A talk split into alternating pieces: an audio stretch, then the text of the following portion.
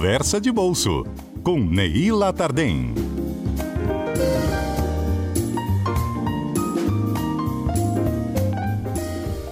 Ei, Neila, bom dia. Bom dia, Fernanda. Bom dia aí, ouvintes da CBN. A dúvida do dia, Neila, é se dá para a gente comprar ativos e esquecer eles por lá. Olha, Fernanda, não recomendo, hein? É, existe uma expressão no mundo de, dos investimentos, né, no mundo das finanças, que a gente fala assim, buy and hold, né? Que significa compra e segure, né?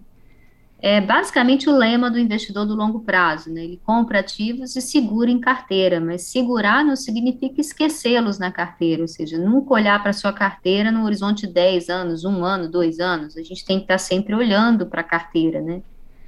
Então, acho que hoje o tema da coluna é exatamente esse, né? O que, que é rebalancear a carteira, né? Quando é que a gente precisa dar uma olhada nela e mudar os ativos que a gente tem mantidos como investimento, calibrar essa carteira e é, que ativos que a gente coloca também, uhum. a questão do stock picking, né? Como é que a gente seleciona esses é, ativos em carteira, quem é você, quanto risco você tolera, isso importa muito ao escolher os ativos de carteira. Isso, até porque eles têm prazos diferentes, né? Até de resgate.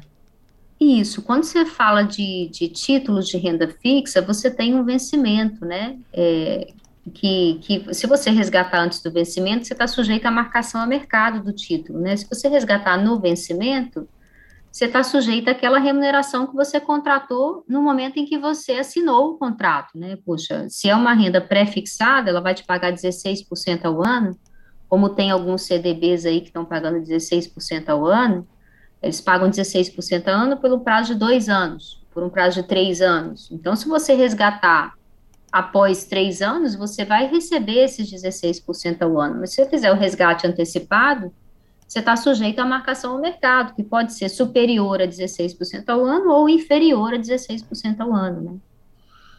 É, então, assim, mas as ações não têm prazo de vencimento, né? Você pode manter uma ação na carteira até que ela, assim, qual o vencimento? É se a ação for deslistada, aí, aí você vai ser obrigado a se desfazer dela, né? Uma ação você compra, ela não tem um vencimento, né? Uhum. Uma inspiração. Então, você tem títulos, aliás, você escolher um título entre milhares de opções no mercado financeiro e diferentes mercados, assim, sob a perspectiva de um investidor doméstico, é um pouquinho mais simples, porque você tem as ações da B3, o Brasil só tem uma bolsa de valores, né? Os ativos da B3. É, agora, sob a perspectiva de um investidor internacional, é, é, um cara que coleciona na sua carteira ativos não só negociados no país, no seu país de origem, mas também em outros países, ah, eu quero comprar uma ação lá da Bolsa de Nova York, lá do Japão, enfim, uma nota estruturada da Europa, o que for. É, Para esse cara é ainda mais complexo, porque você tem que lidar com câmbio, né, que é o preço relativo, né, o câmbio importa muito na rentabilidade do ativo, você tem que lidar com as diferentes regras de tributação de cada ativo, o Brasil tem uma regra de tributação, Europa tem outra, Estados Unidos tem outra. Então, assim, é, é, dependendo de quem é você e do seu apetite, tanto pelo risco quanto pelo conhecimento do mercado financeiro, você tem aí possibilidades muito grandes de montar um portfólio, né? Bem diversificado, pouco diversificado, aí isso depende muito do que você quer fazer com esse dinheiro no futuro, né? É. Mas a ideia é a seguinte, Fernanda. E tem que ter, em alguns casos tem que ter paciência, né? Fala que no, no jargão aqui tem que ter estômago, não é? É, tem que ter muita paciência, Fernanda, e autoconhecimento, né? Quando você vai montar uma carteira, você tem que se perguntar se você vai fazer parte do efeito manada de investidores quando essa ação cair, porque ela está sujeita a uma queda, certo? É, eu sempre cito esse exemplo, tá? Eu até vou buscar outros exemplos para ser mais, mais diversificada aqui, né? A Amazon, por exemplo, é uma ação que estava pagando muito bem e teve um período, acho que foi seis meses, três meses, não lembro bem, que a Amazon caiu 80%. Ou seja, imagina, você comprou 100 mil reais de ações da Amazon, né? Depois de três ou seis meses, você tinha 20 mil de ativos, né? Esses 80 mil viraram pouco, praticamente, né? Uhum. Então, nesse momento, você tem que pensar, puxa, 20 é, mil é melhor do que zero, então eu vou realizar o prejuízo, ou eu vou ter paciência e fé, né, para esperar essa ação retomar o patamar dos 100 mil e superar o patamar dos 100 mil, né? Então, assim, esse autoconhecimento ele é muito importante, porque se você não tolera esse tipo de solavanco, a renda variável ela não tem que ter uma presença muito forte na sua carteira, né? Tem que ter uma presença menor. Eu nunca abriria a mão da renda variável em carteira, nunca.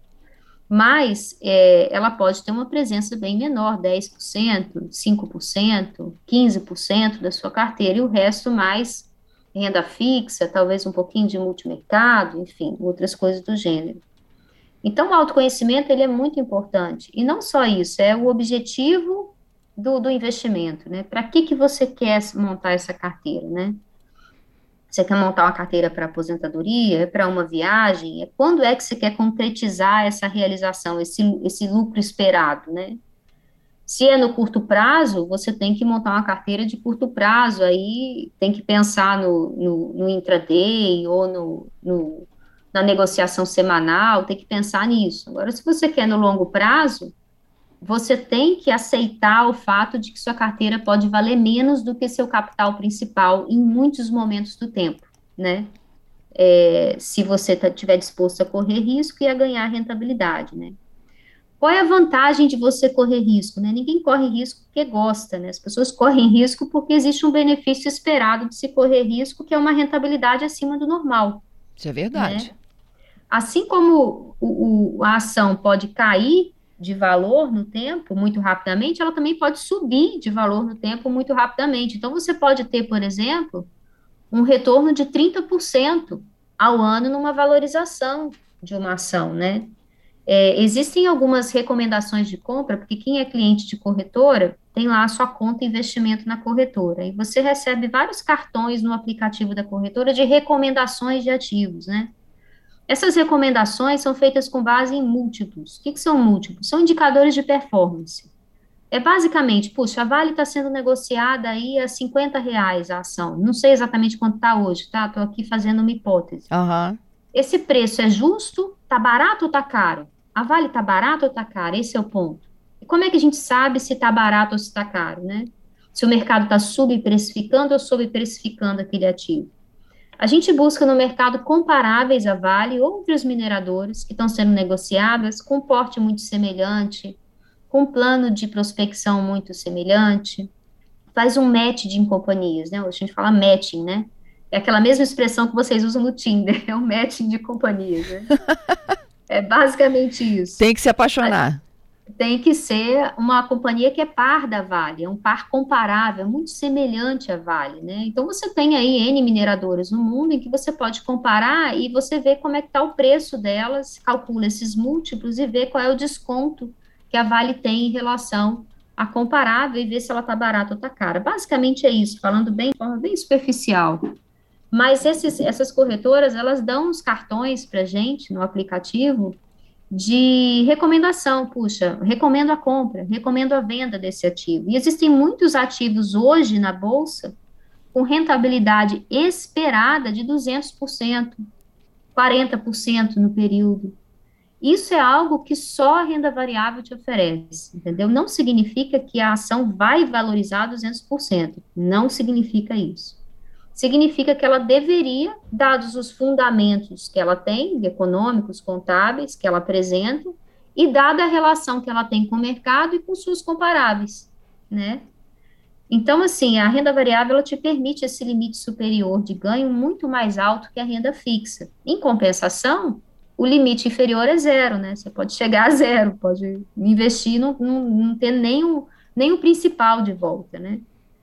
Então, assim, é, é ao montar uma carteira, você tem que se conhecer e não esquecê-la lá. Você tem que rebalancear essa carteira, porque a gente, a gente precifica um ativo com um conjunto de informações que a gente tem hoje, né? É, a preço de hoje, a Vale está barata, ou a preço de hoje, a Vale está cara.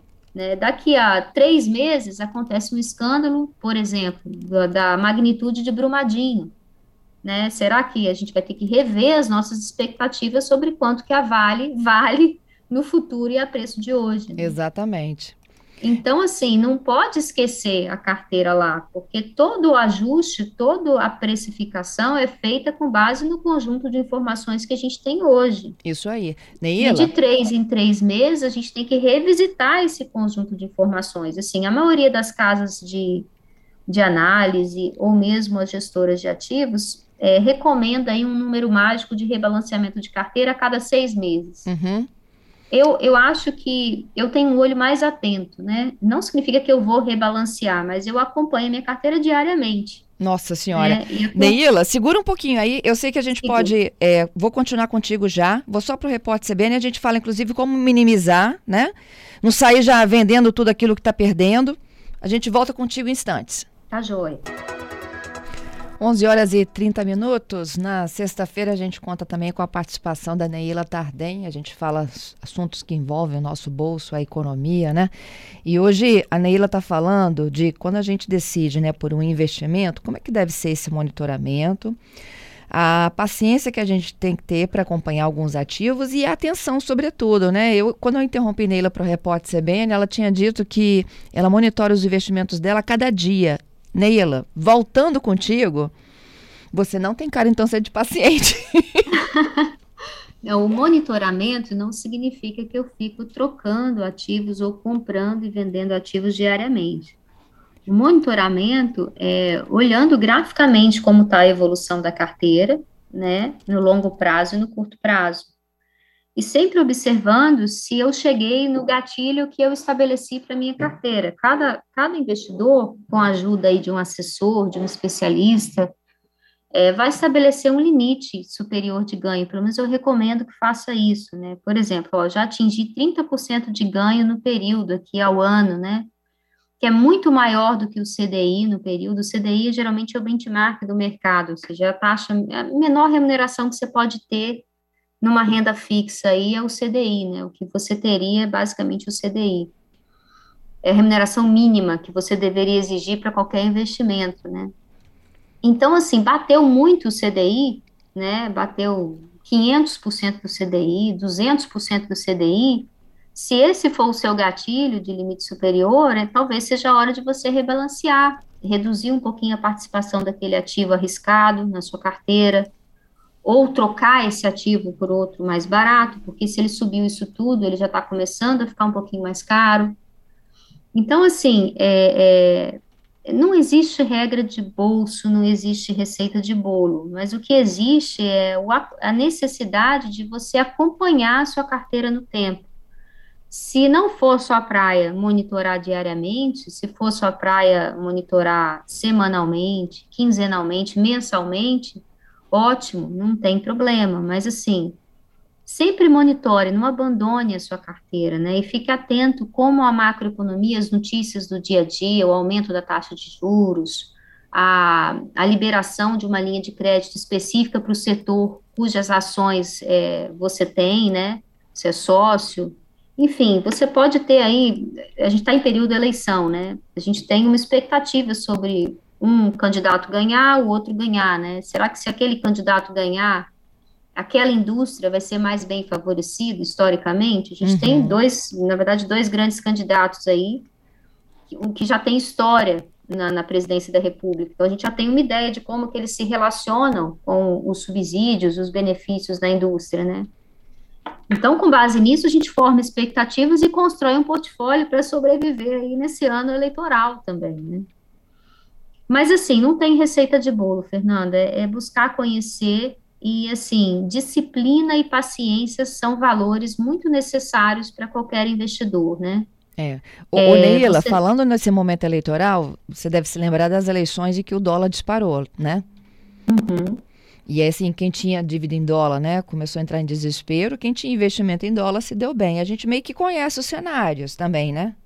Isso. É, assim, a gente conhece o passado, né? O passado é um bom preditor do futuro. É, pode não ser, mas é a melhor coisa que a gente tem, né? A gente tem o conjunto de informações que a gente viveu, né?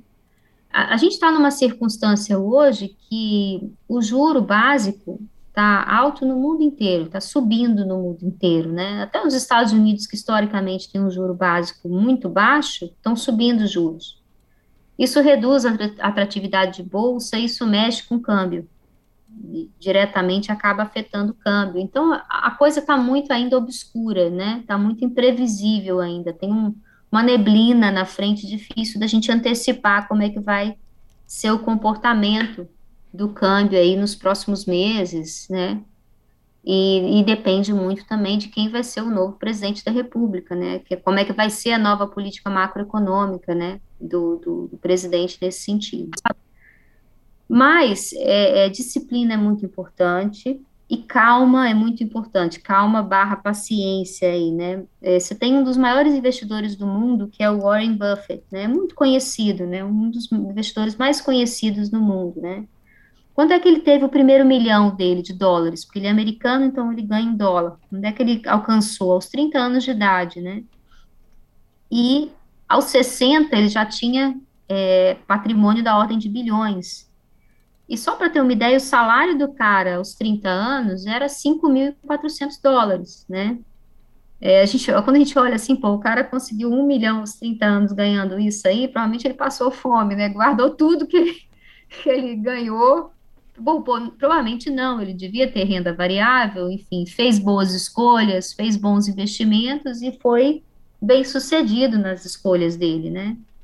Então, ele teve uma trajetória bem sucedida nesse ponto. Nem todo mundo consegue alcançar o que ele al alcançou, né? Tem um pouquinho de sorte aí, né? Não é só não é só o que a gente controla, tem um pouquinho aí do aleatório que está a nosso favor. Mas é isso, Fernanda. Adorei, Neila.